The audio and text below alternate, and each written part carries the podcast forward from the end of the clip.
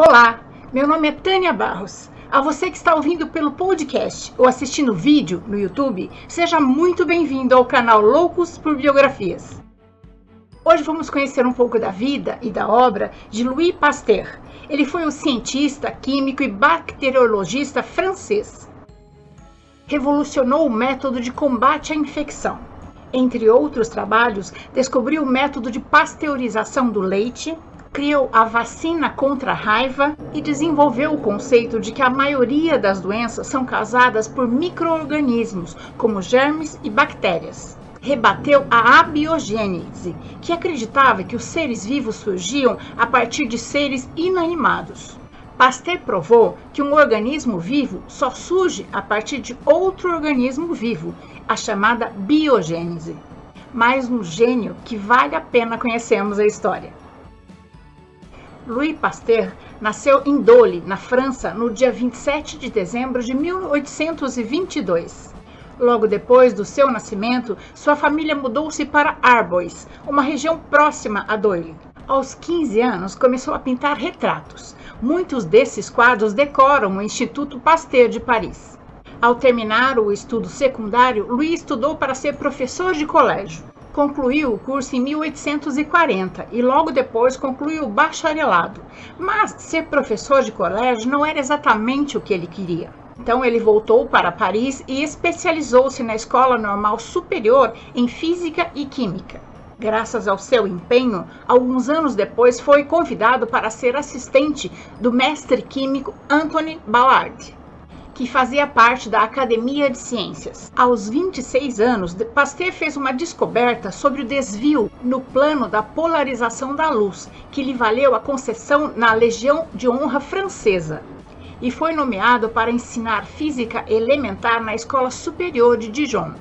No ano seguinte, foi nomeado professor de Química na Universidade de Estrasburgo. Nesse mesmo ano, Louis Pasteur casou-se com Marie Laurent, filha da, do reitor da universidade. Juntos tiveram quatro filhos. Infelizmente, três deles morreram de febre tifoide. Com apenas 32 anos, Pasteur foi nomeado como professor de ciência da nova Universidade de Ciência de Lille.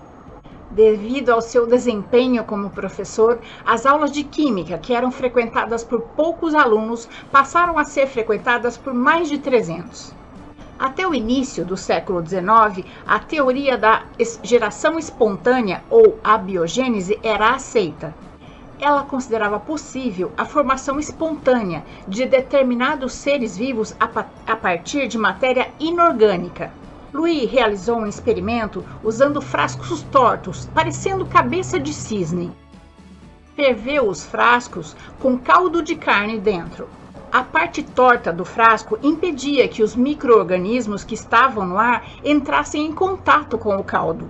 Então ele quebrou a parte torta do frasco, deixando que o ar entrasse, e percebeu o desenvolvimento de micro-organismo no caldo e conseguiu provar que aquele material tinha sido contaminado com algum microorganismo que estava no ar, e não que o ser vivo surgia espontaneamente do caldo, derrubando a teoria da abiogênese e firmando a teoria da biogênese.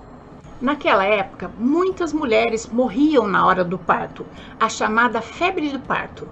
Pasteur provou que muitas morriam pela contaminação de microorganismos enfatizando a necessidade de práticas higiênicas, como ferver os instrumentos, lavar as mãos antes de manipular a paciente e lavar novamente as mãos antes de manipular a próxima paciente, evitando assim a contaminação de uma para outra.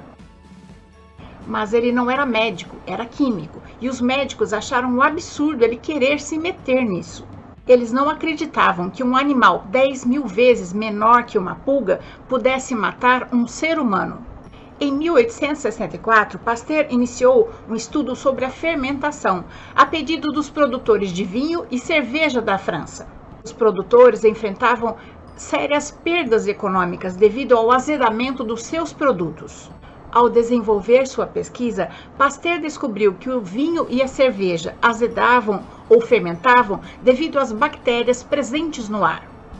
Após alguns testes, ele descobriu que aquecendo essa bebida a uma temperatura de 60 graus Celsius e depois resfriando o líquido, a maioria desses micro-organismos morriam e se mantinham as propriedades da bebida. Os líquidos eram embalados evitando qualquer contato com outro ser vivo, em recipientes esterilizados e hermeticamente fechados. Esse processo ficou conhecido como pasteurização e é usado até hoje na cerveja, no leite e se tornou primordial na indústria alimentícia e bebidas fermentadas. Mas tudo tem um preço. Louis passava horas trabalhando sem descansar ou se alimentar direito e acabou tendo um AVC. Ficou com sequelas para andar e paralisia facial, mas assim que pôde voltou a trabalhar nos últimos anos, convencido de que a maioria das moléstias infecciosas eram provocadas por micróbios, conseguiu a confirmação de sua teoria isolando o micróbio de uma doença bovina, o carbúnculo. Estudando essa doença que atacava carneiros, bois e vacas, concluiu que o carbúnculo era causado não por bactérias, mas por vírus. Descobriu também os agentes da pebrina, a chamada doença do bicho da seda, que dizimava enormes lavouras. Pasteur identificou a, a bactéria estafilococo como a causadora da osteomielite e do furúnculo, e a bactéria streptococo como a causadora da infecção pleural. A pleura é uma membrana fina e transparente de duas camadas que reveste os pulmões na área da medicina, Louis descobriu que o agente transmissor da raiva era um vírus e não dava para ser visto em microscópio. Não estava somente na saliva, mas também no cérebro. Inventou a vacina contra a raiva em 1885 e aplicou em animais. Satisfeito com os resultados obtidos, restou-lhe ainda responder a pergunta feita pelo imperador do Brasil, por carta, o imperador lhe perguntou se a vacina também poderia ser aplicada em seres humanos. A resposta veio do pequeno Giuseppe, de 9 anos, que tinha 14 mordidas espalhadas pelo corpo e que foi salvo após receber 16 aplicações da vacina contra a raiva. Graças ao salvamento de 16 russos pela vacina antirrábica, Pasteur recebeu do czar russo a Cruz de Diamante de Santa Ana da Rússia, e 100 mil francos para a construção do Instituto Pasteur, um grande dispensário para o estudo do tratamento da raiva e centro de ensino, que foi inaugurado em Paris no dia 15 de novembro de 1888. Louis Pasteur faleceu na França no dia 28 de setembro de 1895. Dirigiu o Instituto Pasteur até a sua morte. O Instituto Pasteur é uma fundação privada sem fins lucrativos. É um dos mais importantes centros de pesquisa do mundo. Atualmente existem filiais em 26 países nos cinco continentes, constituindo a rede internacional do Instituto Pasteur. Termino essa biografia com uma frase dita por Louis Pasteur: Um homem instruído vale por dois, um homem educado vale por dez. E essa é a nossa história de hoje. Eu espero ter contribuído para que seu dia tenha momentos muito agradáveis. Se você gostou, deixe seu joinha, conheça as outras histórias que existem no canal e se inscreva para conhecer as próximas histórias também. O canal Loucos por Biografias traz novas histórias toda semana, em áudios no podcast e em vídeos no YouTube. Clique no sininho para ser avisado das próximas histórias. Até mais!